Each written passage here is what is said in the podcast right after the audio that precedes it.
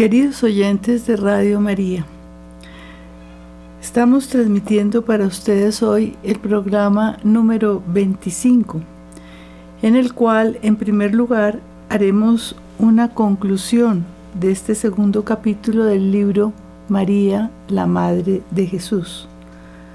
Ustedes se preguntarán la razón por la cual todavía no hemos profundizado en la figura de María. Y la razón es la siguiente. La primera, porque para, la primera es comprender a profundidad los evangelios de la infancia y los lugares donde la Madre de Jesús aparece tanto en los evangelios, de los tres evangelios primeros, como en el Evangelio de San Juan. Esto es imposible hacerlo si no suponemos ciertos procesos que debemos conocer. En primer lugar, aclaramos que la figura profundamente cristológica de la Virgen María no puede conocerse sin la luz proyectada sobre ella de Jesucristo desde el misterio pascual, centro y meta del mensaje evangélico. Jesús resucitado es quien nos ofrece a los creyentes la posibilidad de conocer la semblanza, la identidad y la misión de su madre. Esto es supremamente importante porque la figura de María es ante todo cristológica.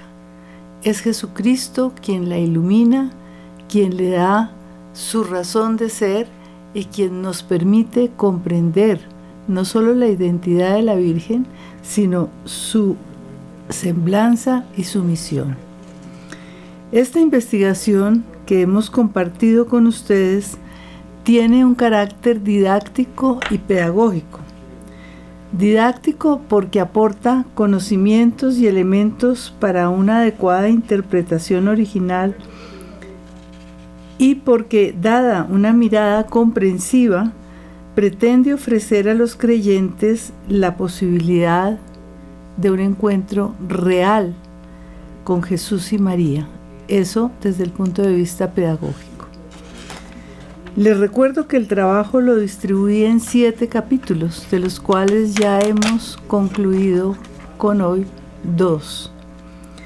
El primero, les recuerdo, fueron los presupuestos que deben ser tenidos en cuenta para la comprensión de los textos bíblicos. Este capítulo pretendió ubicarlos a ustedes dentro de la dinámica investigativa actual y les ofreció criterios para que a través de filósofos y teólogos modernos pudieran ustedes conocer la importancia y la necesidad de la hermenéutica y su relación con el mensaje contenido en los textos neotestamentarios. En la segunda parte de este primer capítulo les dimos a, conocer la antigüedad de la hermenéutica bíblica, presente ya en los primeros capítulos del Antiguo Testamento. Les recordamos también que la traducción del Antiguo Testamento por primera vez hecha por los sabios eh, en Egipto eh, supone ya una interpretación. Esta, esta traducción se hizo en el siglo III antes de Jesucristo. De manera que queríamos que ustedes vieran la antigüedad de la hermenéutica bíblica.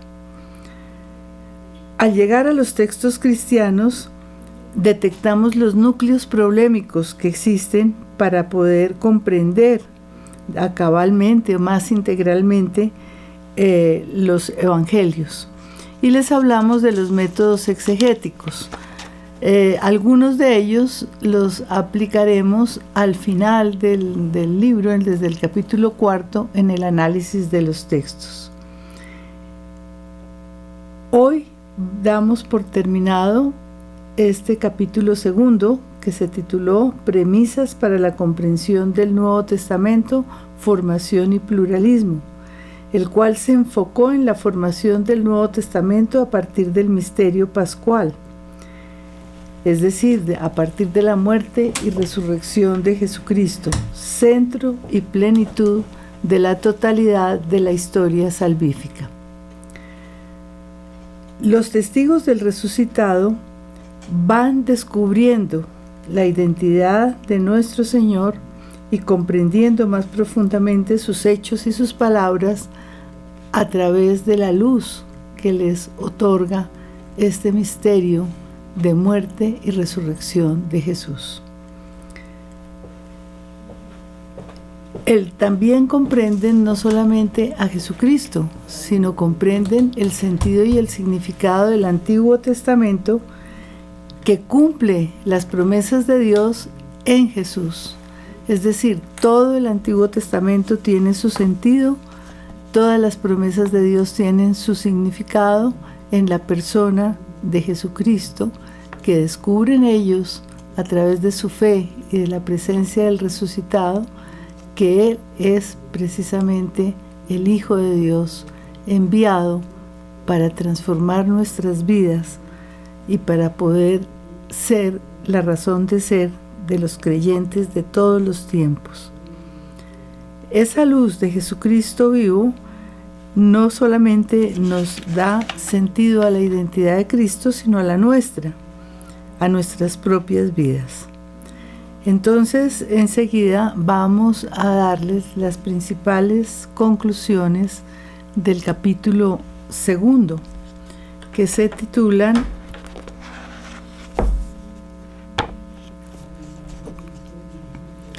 se titulan eh, o que recogen, mejor dicho, todo lo que les hemos hablado sobre la contextualización de los evangelios y de los hechos de los apóstoles.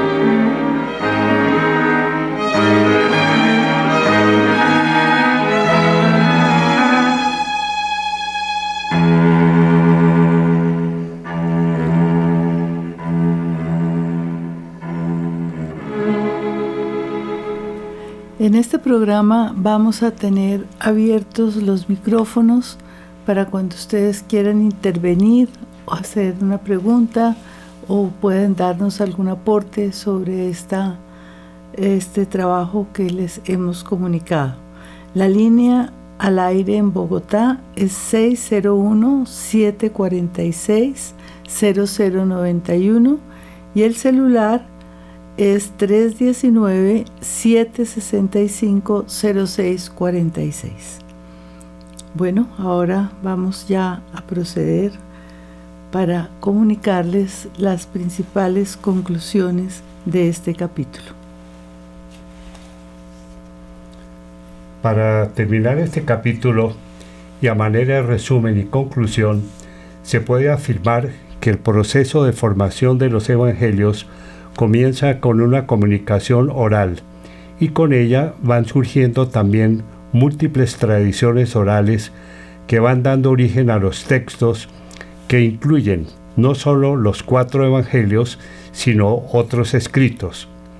El mismo Lucas afirma que otros muchos, a partir de las tradiciones recibidas de los testigos oculares, compusieron textos acerca de Jesús, a mediados del siglo I, comenzaron a coexistir las tradiciones orales con algunos primeros escritos sobre Jesús, como las cartas de Pablo, las cuales fueron incorporando palabras y tradiciones precedentes.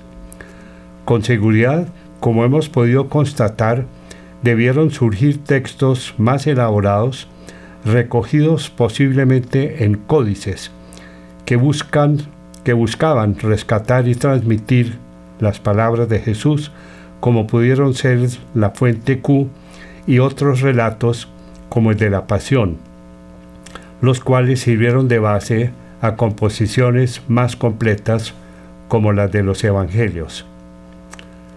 Las tradiciones orales fueron organizándose desde el principio en torno a centros de interés geográfico como Galilea, y en ella Cafarnaún y otros muchos lugares. Estos ambientes, formados por grupos de características muy diferentes, fueron enriquecidos por el recuerdo de las palabras de Jesús y relatos sobre su pasión, muerte y resurrección. Las motivaciones que ayudaron a los primeros cristianos a recordar y a transmitir los hechos y las palabras de Jesús fueron muy diversas pero contaron siempre con el fundamento de la fe y el amor a su Señor y Salvador. Muy pronto, estos diferentes testimonios fueron agrupándose y comenzaron a formarse series del mismo género, dando lugar a colecciones que a su vez dieron origen a la formación de las tradiciones. A través de los evangelios actuales, podemos descubrir esas tradiciones preevangélicas, tales como las, las parábolas sobre el reino, las controversias en Galilea, las controversias en Jerusalén, las colecciones de milagros, el sermón de la montaña y las colecciones de dichos. Con seguridad, Marcos, Mateo, Lucas y Juan se sirvieron de estas fuentes para componer sus respectivos evangelios. La última etapa corresponde a la redacción, en cuyo análisis se han empleado diferentes métodos, tales como la crítica redaccional, el método estructural sincrónico y el método sociocultural, que han ayudado a descubrir el aporte de los evangelistas en cada una de sus obras. A principios del siglo II, los textos escritos comenzaron a tener mayor autoridad, aunque hay que advertir que la tradición oral y la escrita no fueron excluyentes, sino complementarias, y durante algún tiempo también simultáneas. A finales del siglo II, los recuerdos sobre Jesús comenzaron a transmitirse principalmente de forma escrita. La composición de los cuatro evangelios señala un momento importante del proceso que legitima el valor y la autoridad de la tradición oral. Los cuatro textos se distinguen por conocer las escrituras contenidas en el Antiguo Testamento, y por entender a la persona de Jesús como cumplimiento de las promesas y continuidad de su contenido. Además de afirmarse en diferentes tradiciones orales, los cuatro evangelios contienen colecciones sobre los dichos de Jesús que ocupan un lugar muy significativo dentro de los primeros estadios de la tradición. A través del análisis literario podemos constatar que los cuatro contaron con el conocimiento de agrupaciones de dichos, narraciones y parábolas que contenían estadios muy primitivos de sus respectivas tradiciones. Posteriormente, Lucas y Mateo, conociendo lo que hemos llamado Q, del alemán, la colección que comenzaba con la predicación del Bautista y contenía dichos, palabras, anécdotas, disputas y controversias de Jesús y terminaba con un discurso de tipo escatológico. Este escrito hipotético le sirvió a ambos evangelistas de manera independiente para complementar lo que no encontraron en Marcos y escribir de forma también independiente sus respectivos evangelios.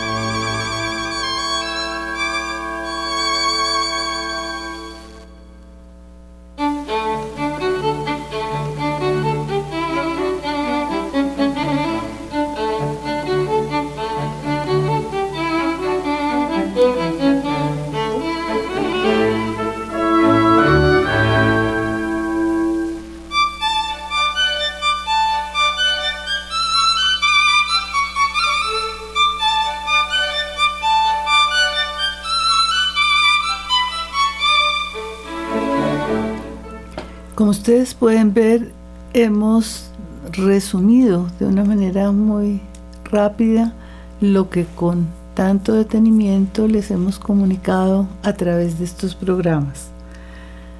Vamos a hablar sobre la síntesis del Evangelio de Juan. En este Evangelio, los discursos y diálogos de Jesús alcanzan su forma más profunda y elaborada. Es muy posible que el evangelista haya conocido múltiples tradiciones históricas y con ellas una composición de milagros interpretados como signos que incorporó a su evangelio de acuerdo a su propia teología. A mí me interesa mucho que ustedes comprendan que los evangelios ya son escritos bajo la luz del misterio pascual y también bajo las circunstancias que se vivían en el momento en que fueron escritos. Entonces hay un diálogo del evangelista comunicando los dichos, los hechos, la vida de Jesús, sus aportes a la salvación de la humanidad, también iluminando la vida propia y la de las comunidades a las cuales estos evangelistas se dirigían. Por lo anterior podemos concluir que los cuatro evangelios vivieron de, las, bebieron de las tradiciones orales y que el de Marcos, el más antiguo de los evangelios, fue conocido por Lucas y por Mateo. Estos dos bebieron también de Q, como les acabamos de decir, para dar origen a lo que se ha llamado evangelios sinópticos. Aunque el cuarto evangelio posea tradiciones históricas muy antiguas y juntamente con Marcos haya conocido la composición más antigua dentro de la narrativa de los evangelios, que es el relato de la pasión, tanto el uno como el otro, tanto Marcos como Juan, reelaboraron el relato tradicional para incorporarlo dentro de la trama de sus propios evangelios adaptándolo a su propia visión teológica. Lo último que nace, a pesar de que las tradiciones orales que lo sustentan sean también muy antiguas, son las composiciones conocidas como los evangelios de la infancia. Entonces ya terminamos esta síntesis de Juan que le hicimos bastante detallada para centrarnos ahora en la novedad de los evangelios de la infancia. Posiblemente ambos evangelistas, tanto Mateo como Lucas, en forma independiente, con base también a tradiciones muy antiguas, ellos quisieron responder a las preguntas que las comunidades se hacían sobre los orígenes de Jesús. Querían también aportar tanto mm, eh, uno como el otro tradiciones que podían complementarse y podían complementar tanto a Q como al Evangelio de Marcos, que ninguno de los dos contiene nada sobre el nacimiento de Jesús. Ya no estamos hablando del Evangelio de San Juan, estamos hablando de los Evangelios sinópticos. Dentro del conjunto de la tradición evangélica, estos dos relatos de Mateo y de Lucas son únicos, es decir, no existen indicios de composiciones anteriores similares y pertenecen a un estadio relativamente tardío probablemente a la primera mitad del siglo II, dando origen a composiciones posteriores como el protoevangelio de Santiago, que narra el nacimiento y la infancia de María y su dedicación al servicio del templo, su compromiso con San José y el anuncio del ángel. Por otra parte, el Evangelio de la infancia de Lucas nos narra la infancia de Jesús hasta los 12 años, cuando el niño se queda en el templo compartiendo con los doctores de la ley. No podemos olvidar, como dije al principio, que los evangelios se remiten a la persona histórica de Jesús y debemos verificar la intención historiográfica de los autores, lo mismo que la autenticidad y autoridad de las tradiciones que utilizaron. ¿Cómo hacemos para lograr esto? Debemos utilizar diferentes criterios. Primero, el criterio de testimonio múltiple. Esto nos quiere eh, transmitir que un hecho atestiguado por fuentes diversas e independientes puede considerarse histórico.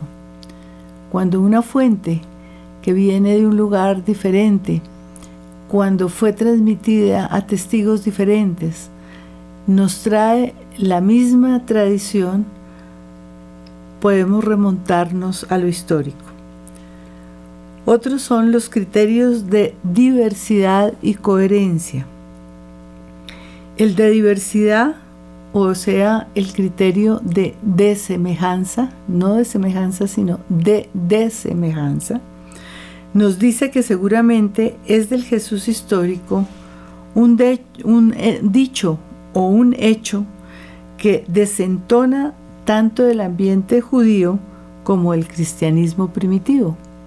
Si hay algo que Jesús dice o hace que no está contenido ni en la tradición judía ni en el cristianismo primitivo, es decir, aquello que no puede venir ni de los judíos ni de la época de los cristianos primitivos, tiene que provenir de la originalidad de, Jesús, como sería su amor a los pecadores, su trato con las mujeres, su amor a los enemigos, su predilección por los niños. Este criterio debe ser aplicado con mucho equilibrio por eso debe aplicarse juntamente con el criterio de coherencia, que consiste en constatar que tanto sus palabras como el comportamiento de la persona proceden del mismo centro unificador. Este criterio usa los resultados del primer criterio para verificar si los demás textos son también coherentes con él. Es decir, si hay un texto de Marcos que está afirmando una realidad de Jesús y la encontramos también en los demás textos y aplicamos el criterio de semejanza y el criterio de coherencia, eso nos hace pensar que seguramente es del Jesús de la historia. El criterio de diversidad tiene el valor proporcionado por el análisis, es decir, tenemos que analizar muy bien todos los textos y el de coherencia tiene el valor de síntesis, es decir, de conclusiones. El cuarto criterio que tenemos que tener en cuenta es el criterio del ambiente vital, que verifica y equilibra la diversidad respecto al ambiente palestino de Jesús. Es un criterio de credibilidad histórica mientras que los tres primeros son de autenticidad histórica. Al leer los evangelios es muy importante asumir un criterio hermenéutico que tenga en cuenta tanto la historia como su interpretación y a los destinatarios de esa historia. El positivismo histórico ignoraba el, problema hermenéutico. No se percataba de que el historiador siempre se encuentra afectado por la historia que escribe. Pensaba ese positivismo que podía situarse ante los hechos como un espectador neutral que describía lo que contemplaba sin involucrarse ni captar el sentido de los hechos en sí mismos, tal como lo haría un científico al describir fenómenos. Eso lo vimos tanto en el capítulo primero como en el segundo, que es totalmente imposible para un historiador verdadero, porque el historiador tiene que dialogar no solamente con el texto que está escribiendo, sino con todos aquellos elementos que le ayudan a escribirlo, y él no está escribiendo fenómenos objetivos, sino algo que está involucrando personas. Al positivismo se le olvidó que los hechos históricos implican al ser que los vive, que los observa, que los interpreta y, ante todo aquello que se busca transmitir. El historiador cuenta con una precomprensión sobre lo que pretende estudiar. Para comprender el valor histórico presente en los evangelios, hay que unir el acontecimiento y su interpretación. Porque no podemos separar el acontecimiento Jesús de Nazaret de su interpretación. A mí me ha impresionado últimamente leer libros influenciados por este positivismo, inclusive libros teológicos. Como que se les olvida la profundidad que aporta a la lectura la fe, la importancia que Jesús le dio a ese encuentro con su Padre. Entonces tratan de describir los hechos de una manera completamente eh, imparcial, sin involucrar todo lo que esta interpretación conlleva. O sea que el hecho Jesús de Nazaret no puede separarse de la interpretación que le dieron los primeros testigos ante todo, pero también los evangelistas que están transmitiéndose, transmitiéndonos los textos. En los textos leemos el acontecimiento y ese acontecimiento es un misterio que nos interpela y que exige una respuesta de nuestra parte. Nos encontramos ante la novedad de una persona, Jesús, que ha compartido nuestra historia, una persona histórica que ha hecho transparente en sus hechos y en sus palabras la identidad del mismo Dios. Ante esta realidad se encuentran un sujeto creyente y una persona creída. En Jesús encontramos a la persona histórica que divinizando lo histórico ha recibido una respuesta de fe comunitaria. El acontecimiento de salvación que narran los evangelios está destinado a todos los seres humanos. Y la buena nueva que nos proclama Lucas tiene que llegar por voluntad del Señor resucitado hasta los confines de la tierra, como nos dicen los hechos en el capítulo 1, versículo 8.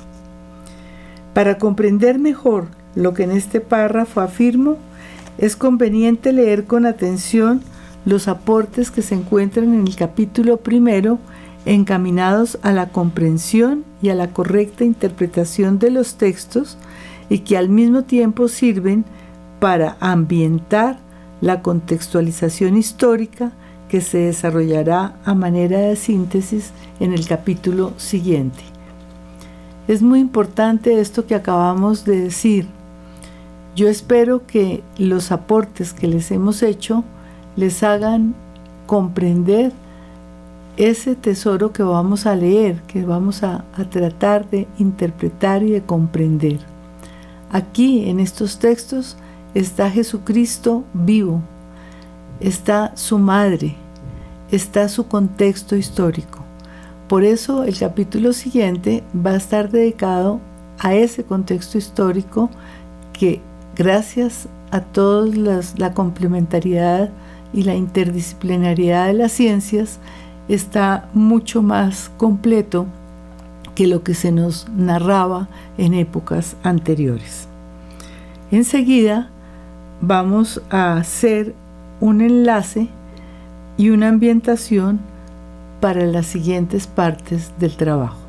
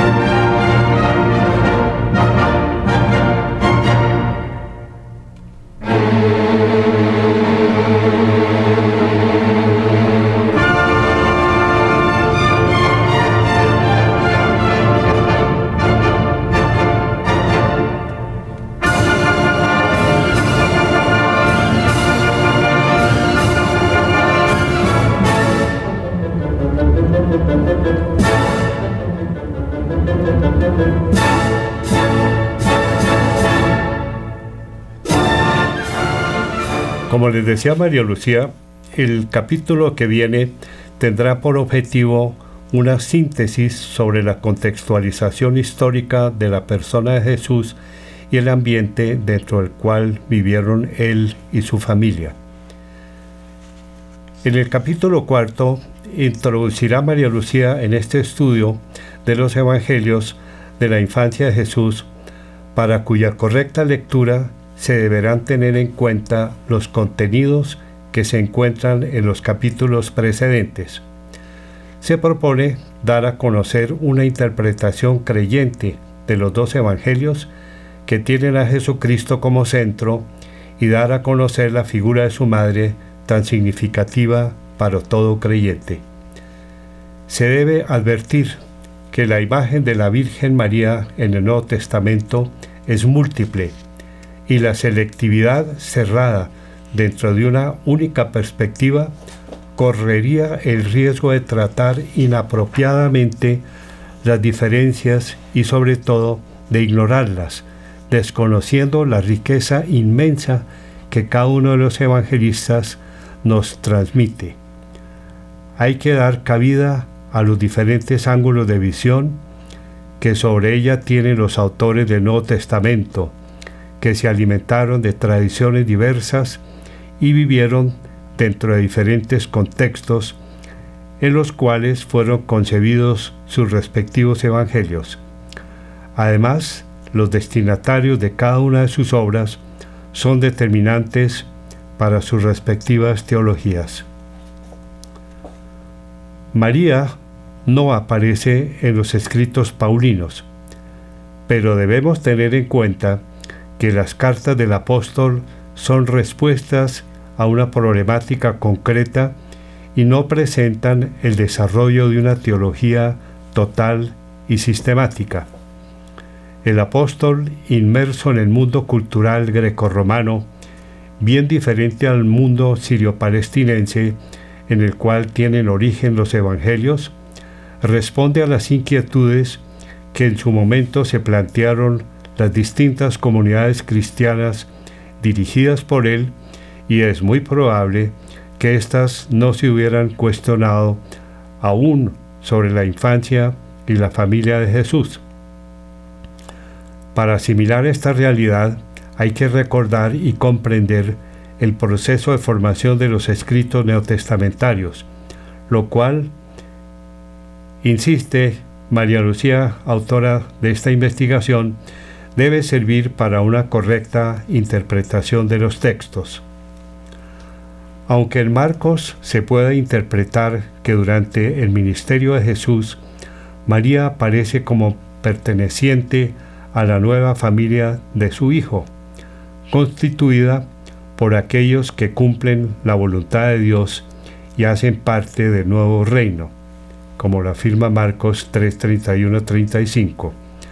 Debemos afirmar que para este Evangelio Jesús es blanco de incomprensión, incluso por parte de sus propios parientes. Capítulo 3, versículo 21, 6, 4. Es probable que este hecho, posiblemente histórico, nos esté dando noticias de un momento inicial de la predicación de Jesús, en el cual sus parientes no habían llegado a comprender todavía la radicalidad y profunda trascendencia de su mensaje. Por eso en el texto aparece una comunidad que está dentro de la casa muy cercana a la persona y a la palabra de Jesús, lo cual es algo nuevo y desconocido para los que están afuera. Jesús invita a sus discípulos a encarnar en sus vidas el dinamismo de la voluntad divina y aquellos que lo rodean y lo siguen hacen parte de esa comunión. Marcos intenta dar a conocer la incomprensión de la que fue objeto Jesús, incomprensión que en un momento puntual incluyó a sus propios familiares.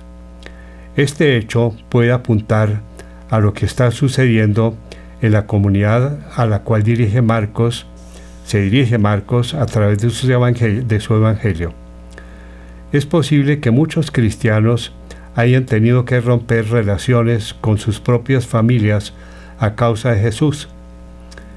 Este aspecto de la incomprensión familiar vuelve a aparecer en Marcos 13, 12 al 13, donde Jesús anuncia que algunos de sus discípulos serán entregados y traicionados por sus propios parientes y serán odiados por todos a causa de su nombre. Estas realidades debieron ser comunes entre los primeros cristianos.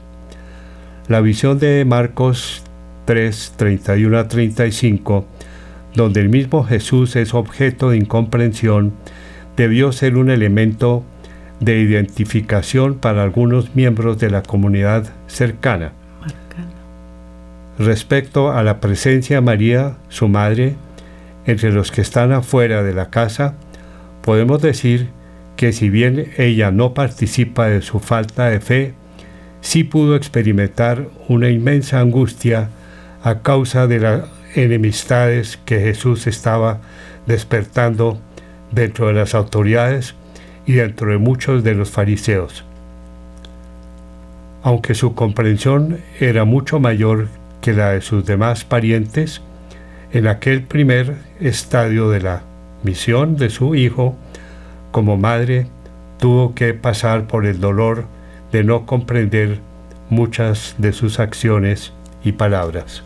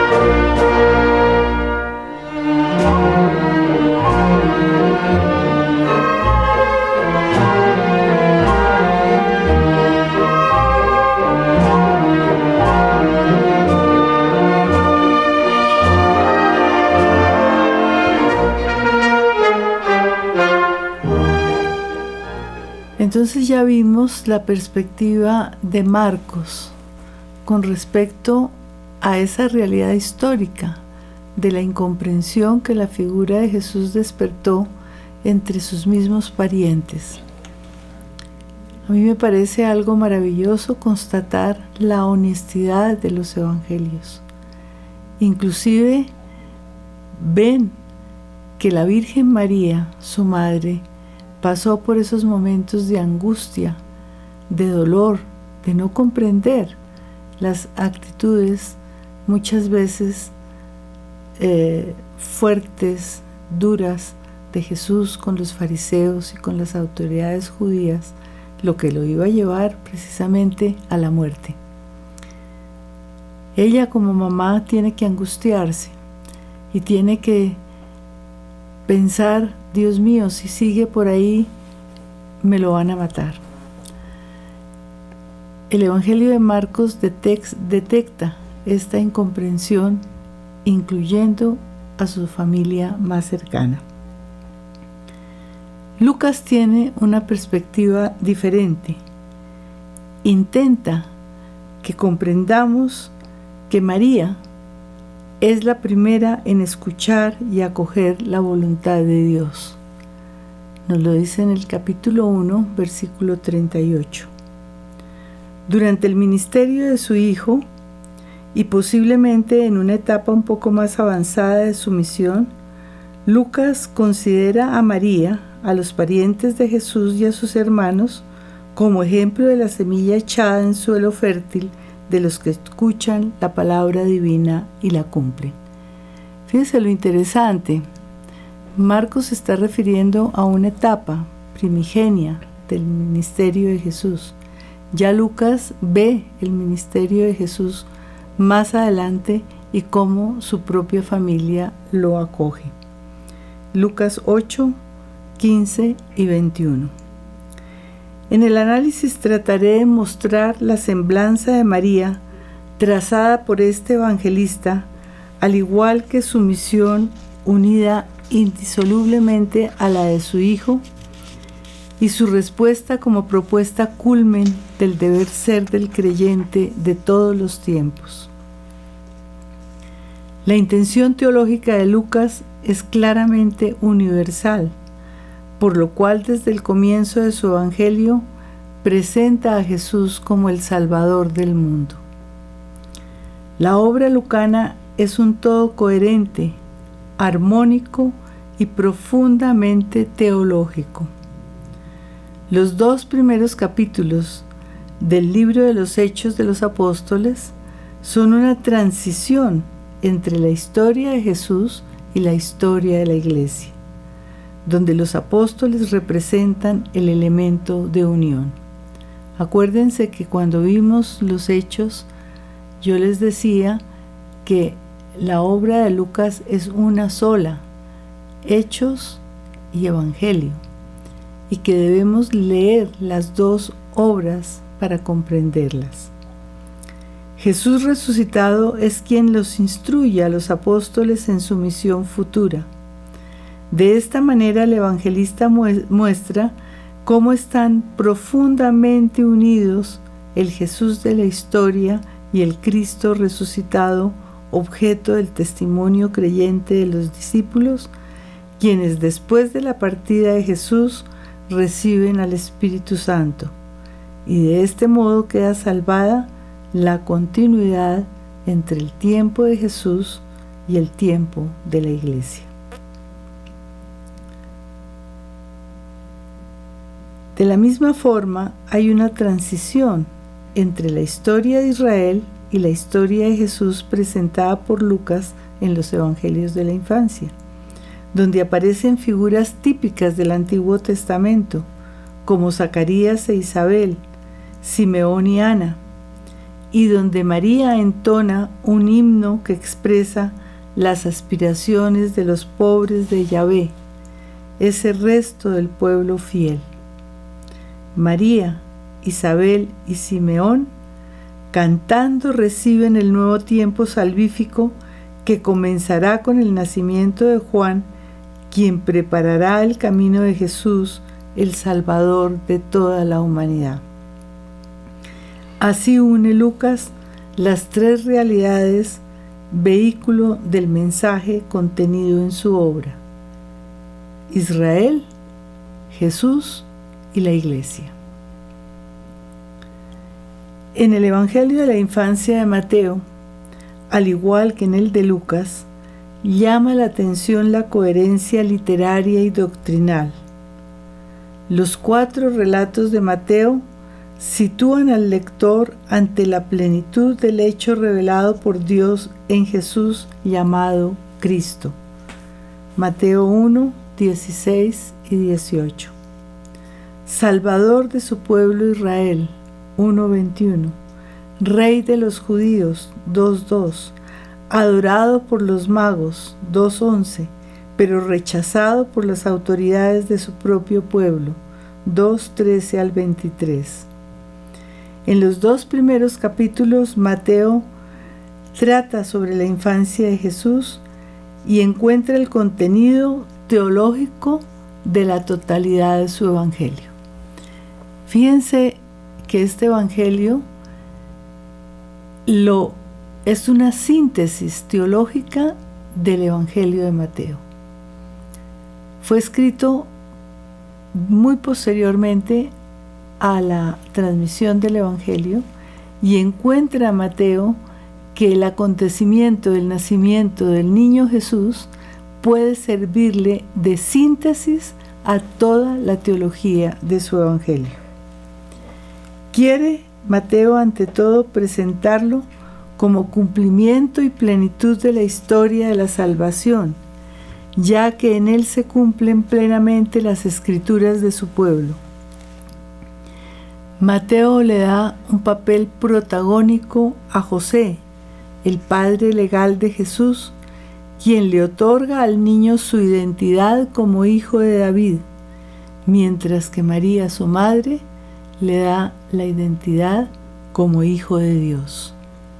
El papel de la Virgen en este Evangelio, aunque no tan significativo y sobresaliente como en el Evangelio de Lucas, es también verdaderamente extraordinario. Y por último, el Evangelio de Juan une dos veces a Jesús y a su madre. Al comienzo, en las bodas de Caná, Juan 2, 1, 11, y al final de la misión encargada por el Padre a su Hijo, en el capítulo 19, versículos 25 al 27, con lo cual revela claramente la intención de señalar también el sentido de la misión de María al lado de Jesús como su primera discípula y creyente, y como mujer que ejerce su protección maternal e intercede ante el Padre por la nueva creación que nace de la cruz gloriosa de su Hijo. En ambos momentos, cuando Jesús manifiesta la divinidad de su gloria en las bodas de Caná y en las bodas del Calvario, se encuentra presente la Madre de Jesús. Fíjense ustedes que son solamente dos veces pero es tremendamente significativa la presencia de la Virgen María en el cuarto Evangelio. Aceptando las diferencias presentadas por los evangelistas acerca de María, debemos decir que todas ellas forman parte de su identidad. La imagen de María en el Nuevo Testamento, como podemos observar, no es unitaria. Esto nos lleva a plantearnos la pregunta que encabezará el capítulo cuarto de este trabajo. ¿Por qué y para qué se compusieron los evangelios de la infancia de Jesús, incorporados más tarde a los evangelios de Mateo y de Lucas?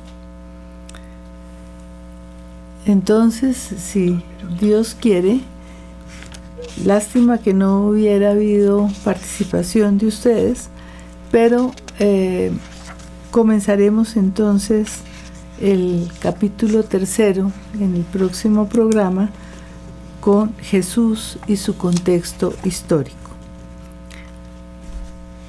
Mientras tanto, pues les sugiero que eh, revisen si han tomado apuntes, revisen sus apuntes y nos ayuden a complementar nuestra visión. Muchas gracias y hasta el próximo programa.